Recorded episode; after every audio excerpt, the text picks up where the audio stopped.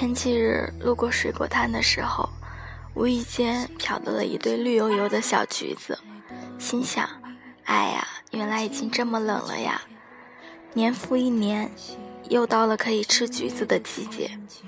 我的口味一贯很重，偏爱吃油辣酱，火辣刺激的吃食。但每次吃过这样的夜宵，胃就会非常不舒服。这个时候，要是能吃几个酸酸的小橘子，一下子就觉得不腻了。微酸的橘子最好了，青里带黄，像一个可爱的小姑娘，果肉饱满，汁液微颤颤的，橘络不用扒干净就可以送到嘴里，舌头一卷，抵在上颚轻轻一压，就连鼻腔都是一股橘子香。让人不得不怀疑自己吃下的到底是橘子还是挂在天上的月亮。说起来，夜宵后吃几个橘子解腻的习惯还是他传染给我的。刚认识的场景已经忘了，只觉得像是突然闻到了一股清香的橘子味儿。两个人在一起的时候，也无非是吃吃吃，只不过吃什么东西都觉得更美味了点而已。过去这么长时间，我大概已经忘了他左手臂上痣的位置，忘了他系鞋带的样子，忘了他够柜子最高一层里的调料包的样子，但还是记得他把冰凉的橘子一瓣瓣剥开，泡在热水里时，眼里施展的温柔神色。又凉又酸，这样泡一下，立马就变甜了耶。他跟我不一样。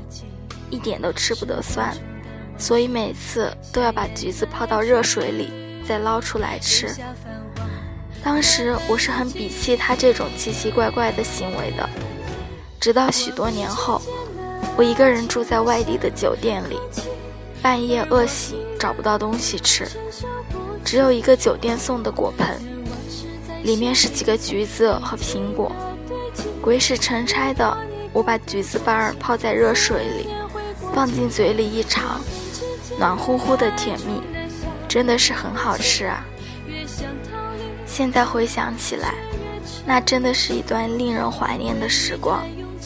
两个人经常跑去很远的地方，就为了吃一碗面或者一块猪排。没关系，反正时间有很多。